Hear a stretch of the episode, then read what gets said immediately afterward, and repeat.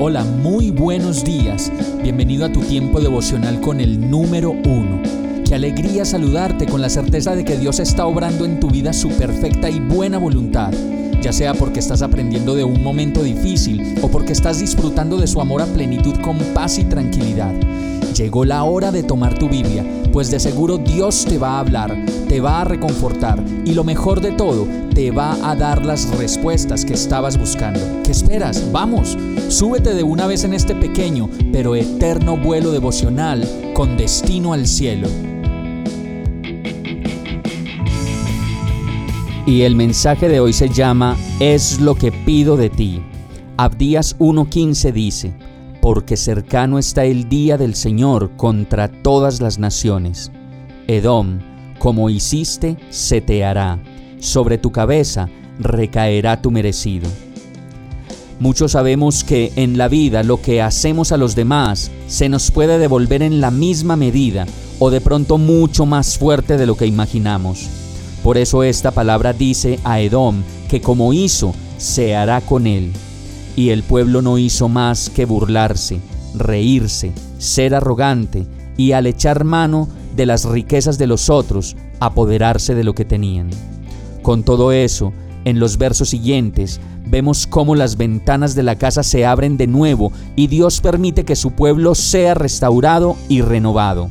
Abdías 1, 19 al 21 termina diciendo, los del Negev poseerán el monte de Esaú, y los de la Cefelá poseerán Filistea. Los israelitas poseerán los campos de Efraín y de Samaria, y los de Benjamín poseerán Galaad. Los exiliados, este ejército de, israelitas que viven entre los cananeos, poseerán la tierra hasta Sarepta.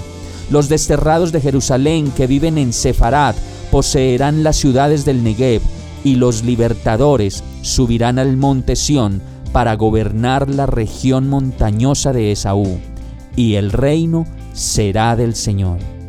Vamos a orar. Señor mío, lo que pido de ti es que tu palabra habite en mí cada día con más fuerza, alineado contigo, lleno de ti y en aumento. No deseo más que pasar todo el tiempo de mi vida a tu lado, contigo y en ti. Te necesito, Dios. Quiero verte, quiero oírte y hacer tu voluntad y ser tu amigo, caminar contigo a cada lugar a donde me lleves, consciente de ti y de tu perfecto amor.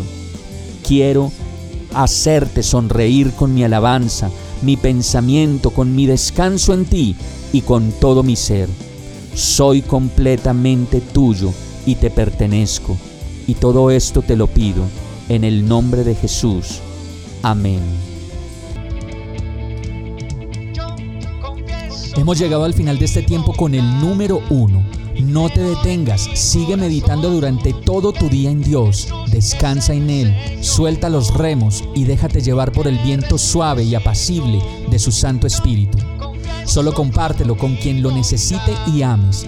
Hoy, de la mano de Dios, todo será un gran día.